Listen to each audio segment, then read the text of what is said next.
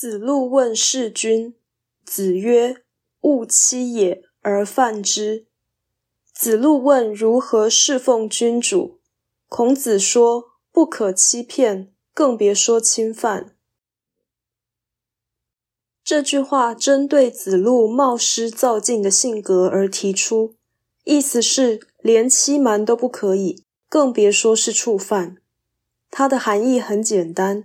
但精神上极为消极，只因为听的人才疏学浅，却自以为是，所以以此劝勉或劝阻。